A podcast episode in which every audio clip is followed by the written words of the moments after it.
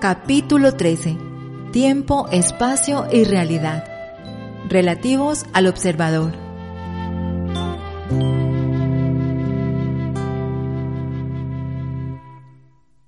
Llegamos rápidamente al aeropuerto porque era muy temprano.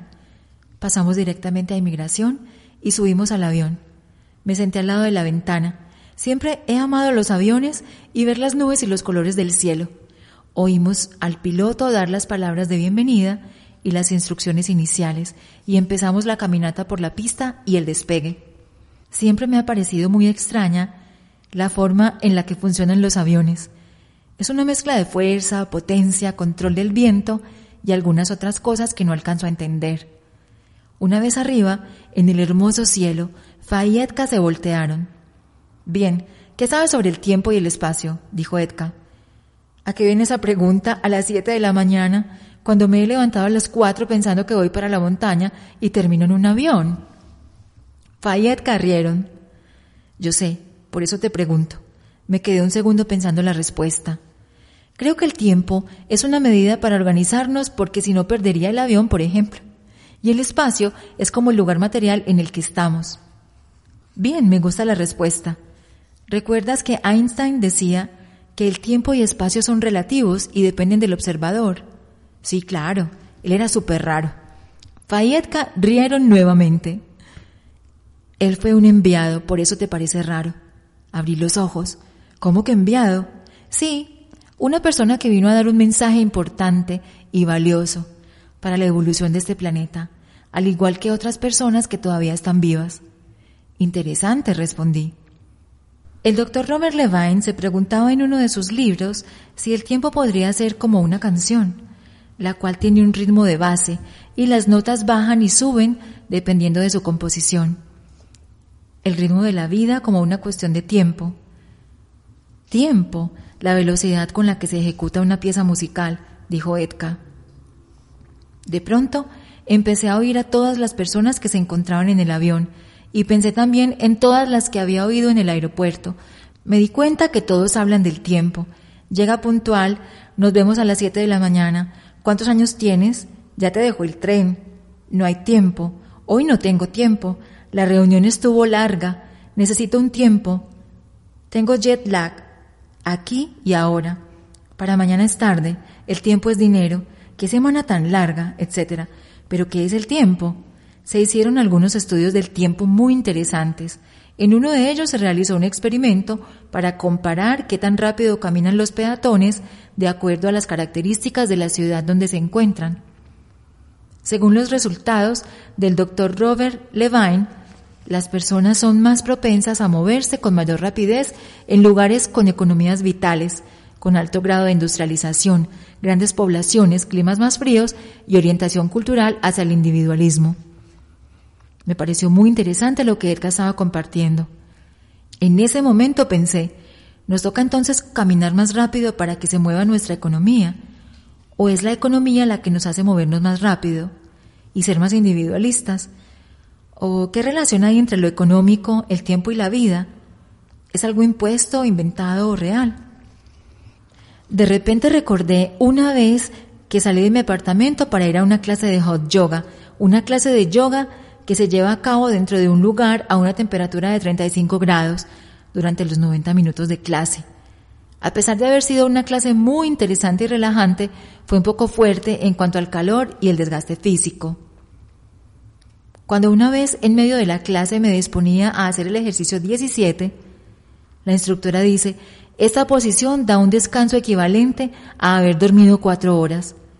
Este recuerdo generó una conexión en mi cerebro ¿Qué tal si la meditación y el sueño me estaban dando tanto descanso como si mi mente fuera a otro lugar y allí tuviera más horas de las que tengo en la tierra? Exacto, dijo Fa.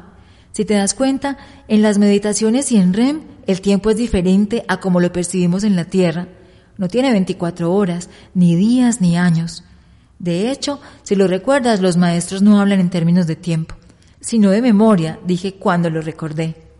Exacto, el tiempo es una medida humana para organizarnos mientras vivimos en la Tierra, si no sería caótico, pero en realidad no existe, es un invento de organización o control.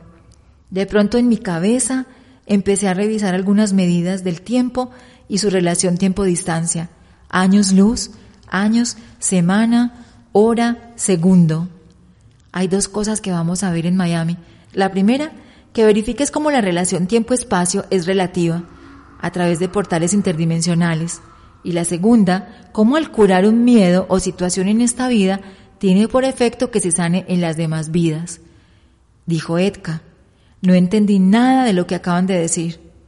Pero como siempre me toca esperar a que me muestren de qué hablan, les dije. Nos trajeron la comida. Mientras dejan que entienda lo que me dicen, voy a ver una película. Gracias, dije. Mírate, Lucy. Te aseguro que te gustará, me dijo Fa. Perfecto. Me puse los audífonos e inicié la película mientras comía. Trataba sobre una mujer que mediante una sustancia lograba utilizar el 100% de su capacidad cerebral. Cuando finalizó la película me quité los audífonos. ¿Qué te pareció? preguntó Fa. Me impresionaron dos cosas. La primera, el desarrollo del potencial cerebral mediante las miles de conexiones neuronales. Ya sabes que como es el macrocosmos, es el microcosmos. Todas esas conexiones están en el universo, solo que no las utilizamos. La segunda cosa que me impactó es que en un momento cuando el policía le dice vamos a morir porque ella está conduciendo el automóvil demasiado rápido, ella le responde que en realidad nunca morimos. ¿Qué quiere decir eso? Ya te lo explicaré más tarde cuando apliquemos algo que se llama terapia de respuesta espiritual, TRE. ¿Ok? Continué oyendo música mientras llegábamos, aunque me había quedado sonando mucho el tema. El avión fue descendiendo mientras sonaba la canción Goodbye Friend de David Guetta. Nunca le había puesto atención a la letra de la canción, pero decía, adiós amigo, este no es el final, levanta tu cabeza, nos volveremos a encontrar. El mundo es un lugar por el que solo estamos de pasada, el cielo nos espera. Me reí de mí misma, ya hasta las canciones me hablaban. Llegamos a Miami. Salimos del avión y pasamos inmigración. Cuando nos dirigíamos hacia la zona de las maletas, Edka y Fa tomaron otro rumbo. Miré los avisos de la pared, decía conexiones. ¿Para dónde vamos? pregunté. A las Bermudas, dijo Edka. ¿Cómo así? Te vamos a mostrar algo, dijo Fa. Mi corazón empezó a latir con fuerza. Sentía como si tuviera taquicardia. ¿Cómo así que íbamos a las Bermudas? ¿Qué íbamos a hacer en esa isla? Nos subimos en el avión. Me senté y Edka se acercó. ¿Estás bien? Sí, pero tengo taquicardia, no sé por qué. Porque tu corazón sabe para dónde vamos. Deja fluir, no lo controles. Quiero que vengas conmigo al frente donde los pilotos para que veas algo. Voy a estar en la cabina. ¡Qué felicidad! grité. Estar en el momento y ver cómo despega un avión me parece maravilloso y emocionante. Lo seguí. Hola, buenos días, le dije al piloto. Hola, Pili. Mi nombre es Carlos. Siéntate acá en la silla del copiloto. Me senté con gran emoción. Vas a acompañarme para que veas algo extraordinario. ¿Qué es esto? dijo Carlos señalando el tablero. Una brújula, creo, le respondí. Bien, ¿y qué hace la brújula? Pues dice dónde queda el norte. Perfecto. Quiero que mientras vayamos en el aire compares el monitor de la dirección donde te dice la ubicación del norte con el norte que apunta la brújula. Lo segundo que quiero que hagas es que anotes la cantidad de combustible que tenemos al salir y lo que gastamos hasta llegar a la isla y verifica también la hora en la que salimos y llegamos, ¿te parece? Perfecto, dije con emoción como si me estuvieran cumpliendo un sueño. Iniciamos la caminata sobre la pista, verifiqué la cantidad de combustible y la hora, eran las 11:11 11 am. Pensé en la maestra una, seguro nos está acompañando. Una vez en el aire, verifiqué los monitores y la brújula. Todo parecía muy normal. De repente la brújula empezó a hacer un movimiento extraño. El norte empezó a cambiar y después la aguja empezó a dar vueltas. Se enloqueció, pensé. De pronto miré por la ventana y solo podía ver miles de chispas de colores y millones de líneas como si fueran conexiones energéticas. La sinapsis entre las neuronas del cerebro como las que había visto en la película de Lucy. Podía ver todas las conexiones energéticas entre mis manos y mi corazón y cómo me conectaba con Carlos el piloto de corazón a corazón. Los colores eran magníficos y la conexión era increíble y de una alta energía. Las conexiones eran infinitas y de millones de colores y tonos. Noté que estaba conectada con todo a mi alrededor y que la energía fluía como agua. Era una gran red de energía y amor. De repente vino a mi mente Milo y logré sentir la conexión con él. Pude ver su ubicación. Se encontraba en su casa leyendo un libro en Inglaterra. En el momento que me conecté con él, sentí que me miraba con fuerza. Hubo una fuerte turbulencia y empezamos a descender para aterrizar en la isla. Una vez aterrizamos, verifiqué el gasto de gasolina y la hora, pero noté algo muy raro en cuanto realicé la anotación. La gasolina gastada correspondía al trayecto en la pista de salida y la hora mostraba las 11 y 13 AM. Esto no tiene sentido, pensé. Verifiqué la hora en mi reloj. Carlos, esto no tiene sentido. Había anotado las 11 y 11 de salida y la llegada a las 11 y 13, pero es absolutamente imposible que hayamos durado en vuelo dos minutos. ¿Y cuánta gasolina gastamos? Solo la del trayecto de salida de la pista en Miami. ¿Qué sucedió con la brújula? Se enloqueció, en un momento dado un norte diferente y después empezó a dar vueltas. Hola, ¿cómo están? dijo Edka. Él te lo explicará. Muchas gracias por tu compañía. Es un honor conocer a uno de los índigo. Lo miré sorprendida. ¿Cómo sabía él de mí? Me levanté y seguí a Edka. Carlos, gracias, fue increíble. Un poco raro, pero increíble, le dije. Caminé detrás de Edka mientras salíamos del avión. ¿Alguno de ustedes me puede hacer el gran favor de explicarme qué acaba de ocurrir? Edka y Fa se echaron a reír. Paciencia pequeña, dijo Edka molestando. Los seguí. Subimos a un carro y nos dirigimos al hotel. Nos registramos y Edka me dijo, deja tus cosas en tu habitación y te espero en la piscina. Ok. De repente me hallé asombrada por la vista y el hotel. Amo el mar, me parece que tiene magia. Dos veces me pegué contra una columna por andar mirando el mar por la ventana. Pilar, concentrada, me dije. Dejé mis cosas y me dirigí a la piscina. Siéntate, me dijo Edka. Cuéntame qué pasó en el vuelo. Bueno, varias cosas raras. Primero parecería que el vuelo duró dos minutos, lo cual es imposible, y no se gastó gasolina. Segundo, en el vuelo los monitores estaban bien, pero la brújula enloqueció, no sabía dónde quedaba el norte. Y lo otro es que pude ver la conexión energética entre todas las cosas como una red. De hecho, pude ver a Milo y dónde está ubicado. Edka y Fa se miraron. Eso explica la turbulencia, le dijo a Fa. ¿Cómo así? pregunté. Recuerda lo que te dije sobre el tiempo y espacio, dijo Edka. Claro, es relativo. Bueno, entonces, ¿por qué te parece tan raro que el vuelo haya durado dos minutos? Pues porque es imposible, a menos que me quedé pensando. Haya algún portal interdimensional en el trayecto. Exacto. Alrededor del planeta Tierra hay varios portales que abren a otras dimensiones. Son diez vórtices energéticos alrededor del mundo. Bueno, pues los más grandes, porque hay otros portales más pequeños. Estos se abren y cierran de acuerdo a la energía del planeta. Hoy se empieza a abrir por unas horas el portal conocido como el Triángulo de las Bermudas. Y es por ello que debíamos venir hoy, para cruzar sin que nos traslade. Ya que si uno lo cruza cuando está completamente abierto, nos succionaría y cruza a otra dimensión. Entonces lo que ocurrió es que mientras cruzábamos el tiempo y espacio no existieron y es por ello que los relojes y artefactos no cambiaron. ¿Y lo de la brújula? Debes saber que hay un norte geográfico que es el que vemos en el mapa y otro es el norte magnético que está ligado a la energía y a los cuerpos en las diferentes dimensiones. Si cruzas un vórtice, el norte magnético pasa a ser diferente y la brújula muestra lo que realmente sucede. Las dimensiones no son lineales, sino que tienen pliegues como una hoja que se dobla. No hay inicio ni final, solo es. Entonces el norte y el sur son uno mismo, y cambia y varía. Así que lo que te muestra la brújula en ese momento son las posibilidades de nortes. Posibilidades de encontrar el norte en nuestras vidas, dije de forma espontánea. Me encanta la conclusión. Oye, ¿y qué fue eso de turbulencia cuando vi a Milo? Fate lo explicará con la sesión de tre. Por ahora descansa y nos vemos para el almuerzo en una hora. Hora dimensional o terrícola, me reí yo sola. Edka me miró con cara de loca. Caminé por la playa un rato mirando el horizonte. Era un paisaje absolutamente increíble. La arena era fija y blanca, olía a sal marina, más una brisa refrescante. El sol pegaba sin quemar en mi piel.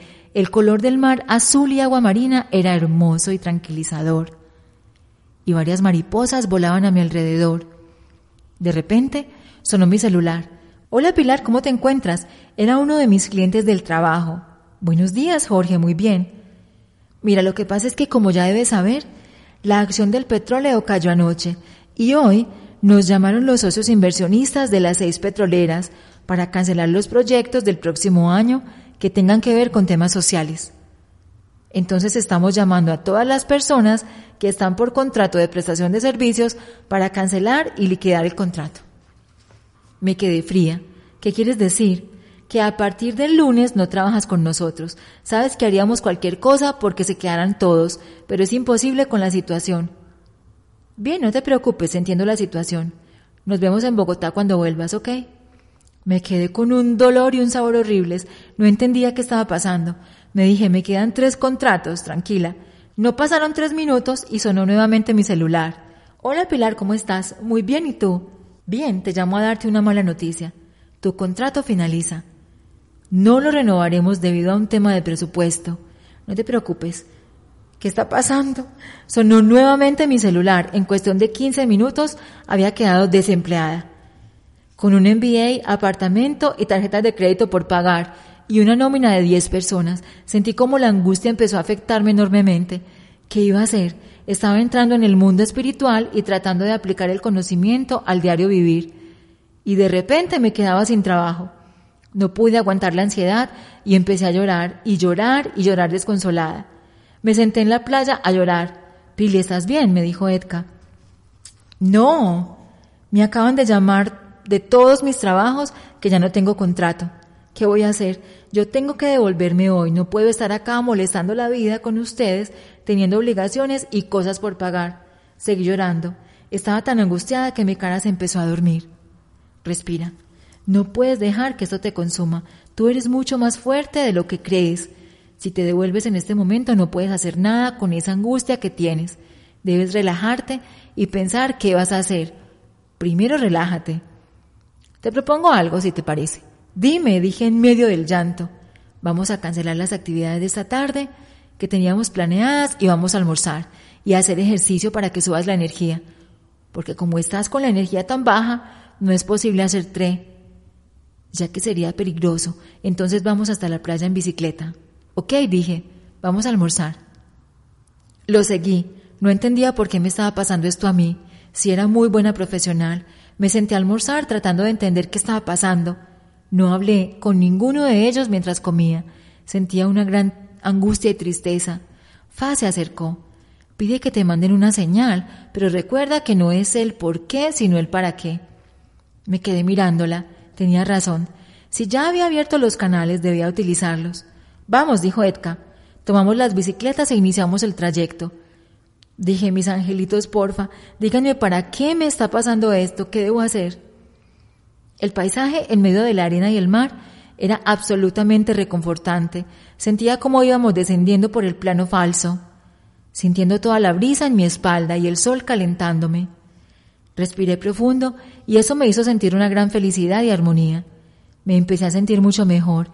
El olor, la brisa, el paisaje de azules entre el cielo y el mar, las palmeras, los pájaros y la vegetación eran mágicos. Después de una hora llegamos a la playa. El mar se veía increíble, los colores azules, verdes y agua marina eran asombrosos. Se respiraba paz y tranquilidad. Me senté en la playa y cerré mis ojos para realizar una pequeña meditación, pero solo para sentir de forma más fuerte cada uno de los elementos del ambiente. Me relajé por unos minutos. Pili, vamos, debemos regresar, dijo Edka.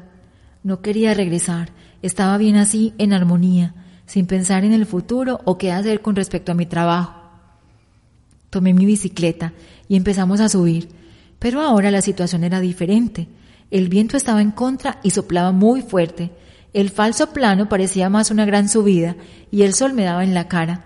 La bicicleta me empezó a pesar más y más debido a la subida, el viento y el cansancio del sol.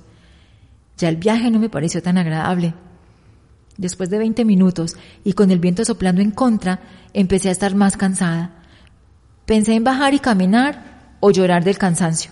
Así tomara fuerzas para pedalear, todo empezó a pesar más. Paré por unos segundos. ¿Qué pasa? me dije.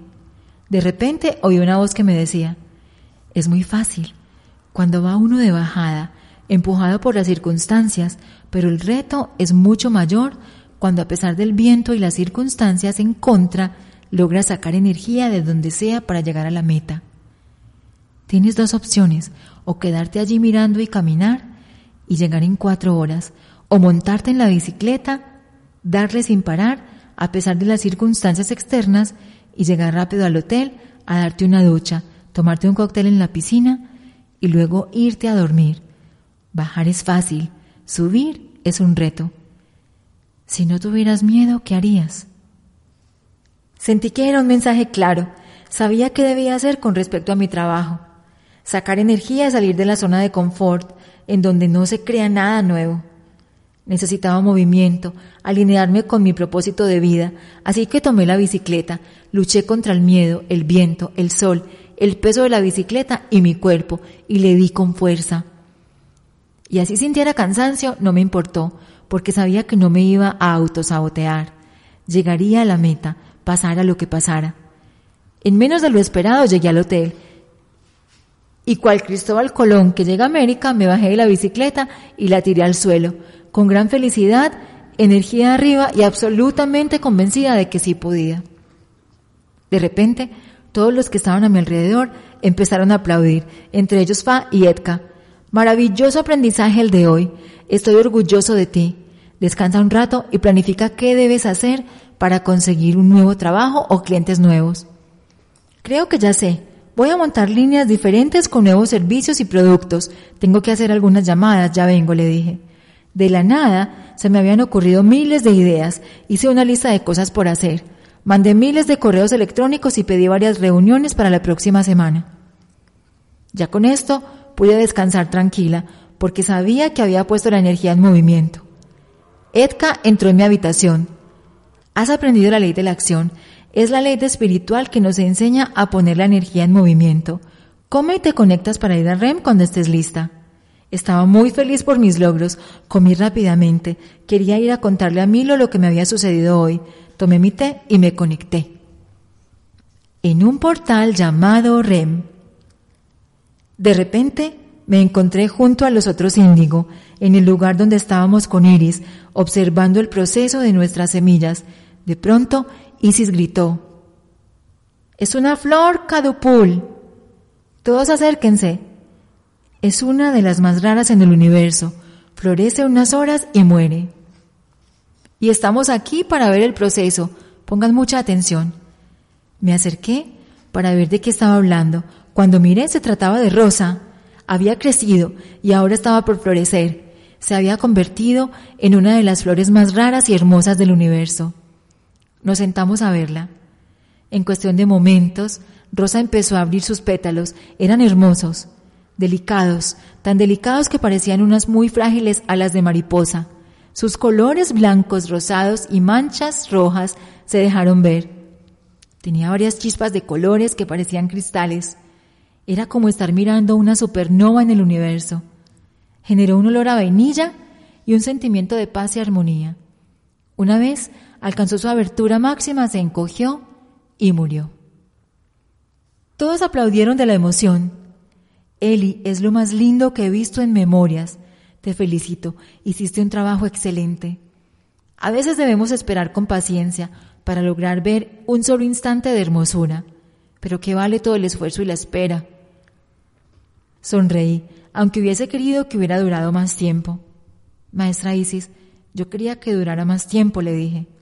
Yo lo sé, mi pequeña, pero la vida, lo hermosa que es la vida, es un instante.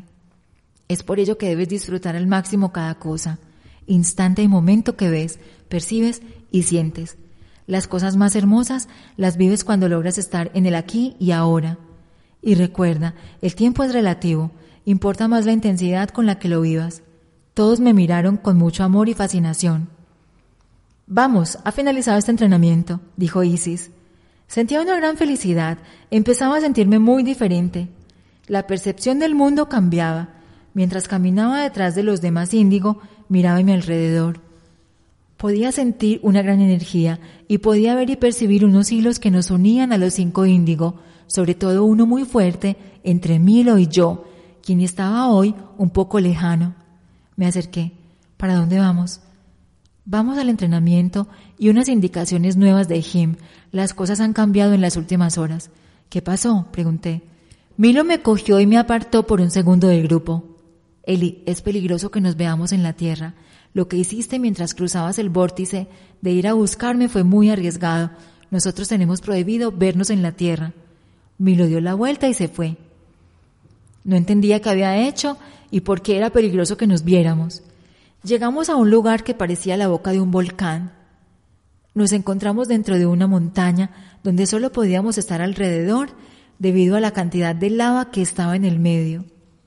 Se podía sentir el calor y cómo el fuego calentaba las paredes y el piso del lugar. Se me hacía un poco difícil la respiración. ¿Qué es el fuego? preguntó Jim, que apareció de la nada a nuestro lado. Es el elemento de transformación, dijo Ramsey. Es mi elemento, pensé. Es el elemento que mejor maneja Milo, dijo Macat. Me quedé mirándola. Yo creía que era mi elemento, por lo que había sucedido en la prueba del arco y la flecha. El fuego es uno de los cuatro elementos más importantes del cosmos. Es el que transforma, es el que hace que los objetivos mueran y vuelvan a la vida, como el ave fénix. Es también el que logra que podamos dejar ir los miedos y renacer. Es el elemento de la pasión y fuerza. Debido a las circunstancias que han sucedido en las últimas memorias, debemos avanzar rápidamente en el entrenamiento, así que hoy aprenderán a eclipsarse. ¿Eso qué es? Pregunté de forma repentina. Todos me voltearon a mirar. No había pedido la palabra, lo siento, dije. Todos venimos de la misma fuente de energía, así que es posible que ustedes cinco logren unirse en una sola energía para potencializar sus dones y talentos y combatir cualquier situación. Eso aprenderán hoy, a unirse en uno solo. Levanté la mano, Jin me miró. Pero yo no sé cuál es mi elemento y sigo insistiendo que son solo cuatro elementos, no cinco, yo pensé que era el fuego, pero ahora ustedes dicen que el fuego es el elemento de Milo. No entiendo. Eso lo sabrás hoy, dijo Jim mientras sonreía. Milo me miró. Necesito que cada uno de ustedes se localice en los extremos del centro del cañón y desde allí deben enviar toda la energía del universo canalizada a través de sus manos al centro de la montaña, donde la lava está más fuerte. Una vez sientan que la energía es lo suficientemente fuerte, se dejarán ir con ella hasta ubicarse en medio del cañón. Allí se eclipsarán los cinco. No tenía muy claro qué era lo que debía hacer, pero estaba decidida a conocer cuál era mi elemento. Tal vez así encontraría mi lugar dentro del grupo. Nos ubicamos todos en los extremos del cañón. Respiré profundo, me paré bien erguida, Pedí con mis brazos la energía del universo y empecé a canalizarla bajándola de mi coronilla, por mi cabeza, garganta, corazón, enviándola hacia mis manos. Sentí que salía una luz de mis manos. Vi que no tenía la potencia suficiente para llegar al centro del cañón, así que visualicé cómo mi coronilla se abría para dejar entrar más energía. Empezó a pasar más y más hasta que logré llegar al centro, donde mi energía se encontró con la de los otros índigo. Mi energía se potencializaba al tocar mi corazón antes de salir por mis manos, como si el corazón fuera un motor de revoluciones. Sentía una gran luz y amor, era una conexión muy extraña. Sentía la fuerza y cómo la energía de los cinco en un solo punto nos absorbía con fuerza, como si se generara una fuerza de gravedad en el centro, donde las energías se unían en una sola. Cerré los ojos y me dejé llevar. Sentía que me acercaba a la luz y de repente con claridad pude ver cómo mi energía se ubicaba en el centro y la de los otros cuatro en cada punto cardinal. De repente nos fusionamos y desaparecimos del lugar. Abrí mis ojos nuevamente. Nos encontrábamos en la oficina de Jim, el gran domo de cristal donde podíamos ver todo el cosmos y las diferentes constelaciones. Eli, ¿cuál es tu elemento? me preguntó Jim. Me quedé mirándolo. La verdad, había estado tan concentrada en el ejercicio que no supe cuál era. Macat, ¿cuál es tu elemento? Tierra, respondió. Pude ver con claridad cómo su tatuaje de la espalda Mostraba un símbolo entre el triángulo que representaba la tierra. Jopper, ¿cuál es tu elemento? Viento. Ramse, agua. Milo, fuego. Vi los tatuajes de todos. Me miré. ¿Cómo así? ¿No tenía yo un elemento? Eli, ¿cuál es tu elemento? No lo sé. Alguno debes tener. Si no, no hubiera sido posible que te eclipsaran y lograran cruzar la dimensión. Siéntelo. En un lugar llamado tierra. Desperté. Me quedé entre la cama pensando en las últimas palabras de Jim. Siéntelo. Me levanté y miré por la ventana. El paisaje era muy lindo, pero no lograba disfrutarlo. Había algo que me estaba molestando mucho. Primero, no saber cuál era mi elemento y segundo, el tema de Milo. Me levanté y fui a buscar a Fa para desayunar. Hola, ¿cómo amaneces? Me dijo Fa, quien se encontraba en una mesa desayunando al lado de la piscina con vista al mar. Pues no muy bien. Anoche en el entrenamiento no supe identificar mi elemento y hay algo muy raro que está pasándome con Milo. Sobre lo de Milo te contaré cuando terminemos el desayuno y hagamos la sesión de tre. Sobre el elemento cuéntame qué pasó.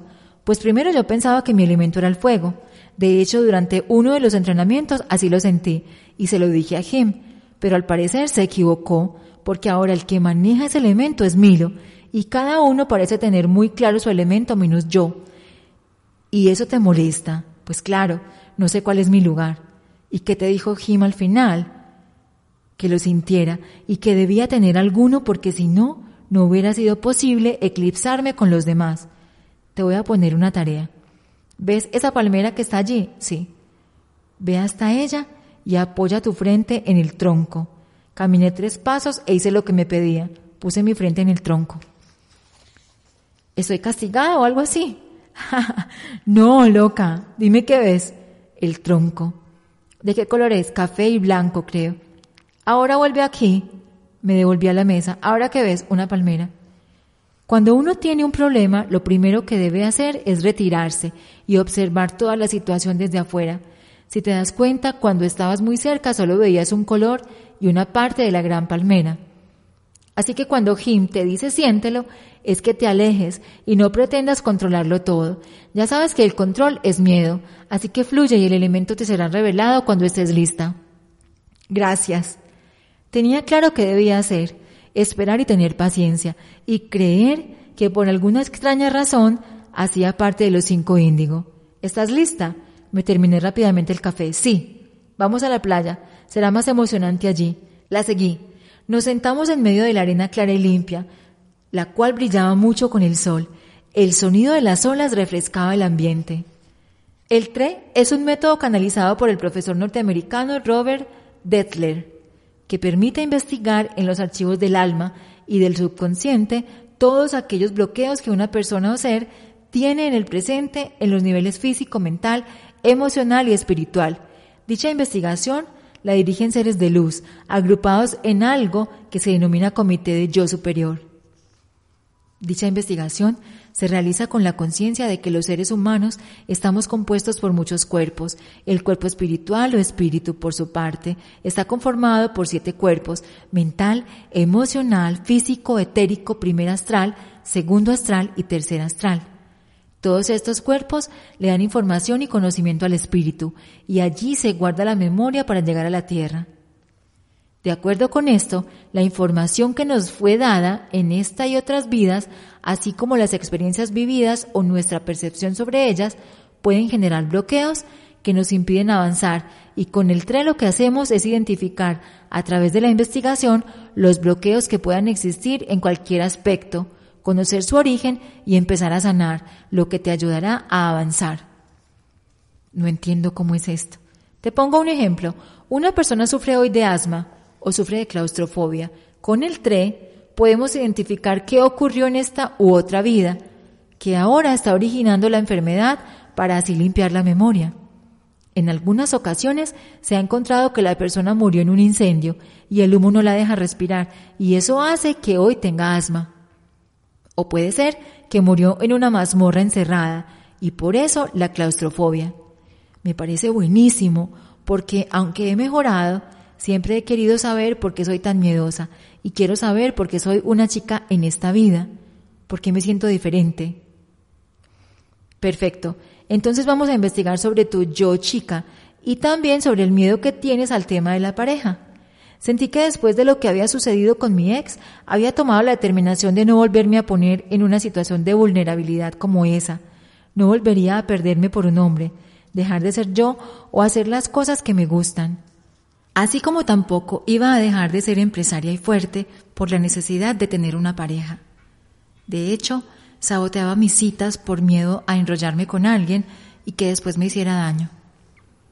Eso también había hecho que mi yo chica se escondiera un poco, ya que por el afán de no ser vulnerable, de ser fuerte y de no depender de los hombres, había generado un cambio drástico a nivel hormonal.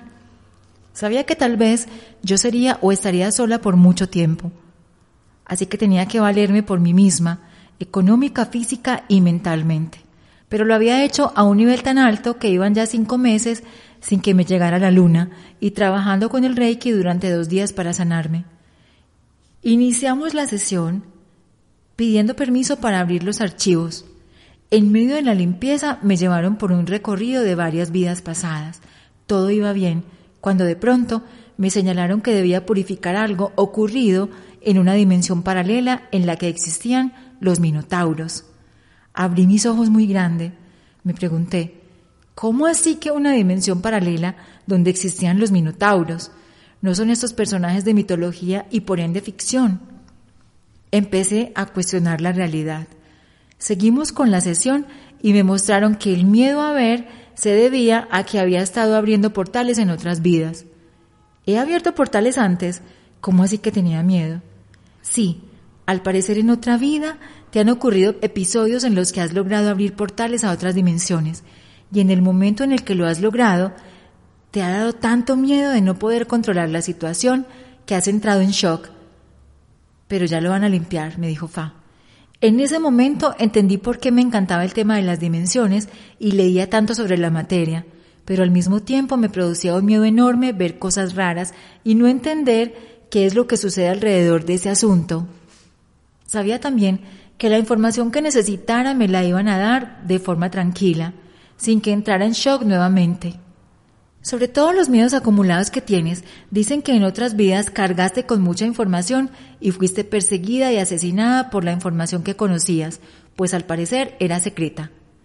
Muy seguramente fue producido por alguien del sin ser, que logró saber quién eras, pero ya estás protegida en esta vida. Además te limpiarán los registros del miedo, dijo Fa. Uf, qué fuerte esta información. El universo funciona de manera perfecta y todo llega en el momento que debe hacerse. Tienes que saber algo. La razón por la que se puede hacer la limpieza aquí y ahora es porque el inconsciente está siempre en el presente. Así que trabajar aquí y ahora ayuda a armonizar en todas las otras dimensiones y tiempos. Ya que, como sabemos, el tiempo según lo conocemos en la Tierra hace parte de una ficción. Qué raro. O sea que al limpiar aquí estamos impactando en otras dimensiones y tiempos. Exacto. Ahora te mostrarán algo particular que quieren que veas. De repente vi a Milo, aunque físicamente era otra persona, su energía se mantenía intacta.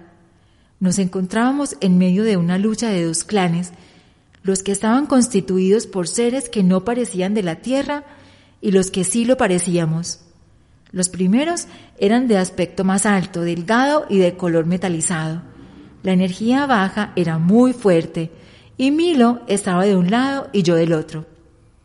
En un momento, los dos decidimos acercarnos y juntar nuestras manos. Nos acercamos más y en medio de la lucha de los demás nos abrazamos. Esto produjo una gran explosión y de pronto no pude ver más. ¿Qué fue eso? Te mostraron lo que pasó con Milo en una vida pasada, pero no éramos pareja, éramos como enemigos.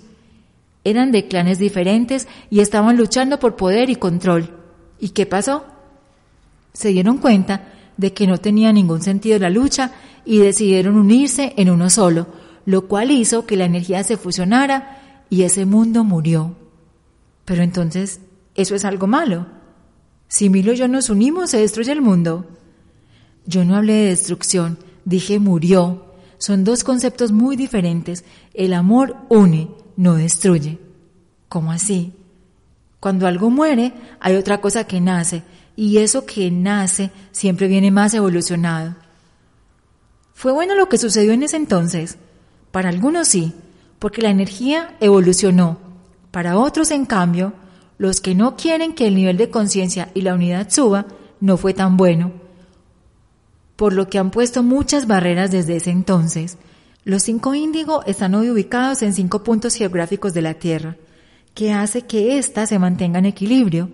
Si dos índigo estuvieran en el mismo lugar, la energía de la Tierra cambiaría y se abrirían portales, lo que podría ocasionar que sucediera lo mismo de ese entonces y que pasáramos a la dimensión que los sin ser están abriendo. ¿Entiendes por qué es tan importante que Milo y tú se mantengan alejados en el mundo físico? Mira lo que sucedió en el avión, solo con conectarse energéticamente en la Tierra. Tú lo sentiste como una turbulencia, pero en realidad fue la energía del portal. Entiendo. Me quedé mirándola. Me parecía injusto que nos hubieran separado en el mundo físico por una teoría que ni siquiera sabía si era real. Sobre la pregunta de por qué viniste a esta vida en versión chica, me dicen que no estás lista para conocer la información, pero que debes confiar en que hay una razón muy poderosa que tiene que ver con la luz. Gracias por dejarme más confundida. Las dos nos reímos, cerramos la sesión. Puede que más tarde sientas un vacío, es normal, y hace relación a la sanación que está sintiendo tu alma. Vamos a almorzar, dijo Fa. Nos dirigimos hacia el comedor. No podía dejar de pensar en Milo. Cuando lo vi en la visión, igual había sentido un gran amor por él. Oye, Fa, estaré enamorada de Milo. Siento mil cosas por él y cuando dijiste que no nos podemos ver, me dio mucho dolor en el corazón, como si fuera un amor imposible. Sí, es amor, pero es un amor diferente al que crees. Tú y Milo son la misma energía, es tu complemento perfecto. ¿Cómo así que somos la misma persona? No dije la misma persona, sino energía, aunque sí podría también interpretarse así. Piénsalo como cuando una célula se divide en dos, son lo mismo. Me parecía muy raro lo que me decía. Nos sentamos a almorzar. De repente llegó Edka. Nos debemos ir. Deben entrar en REM ya mismo. ¿Qué sucedió? Finalizaron la construcción del portal de los Inser. Lo abrirán en unas horas, dijo Edka. Vamos, dijo Fa. Los seguí.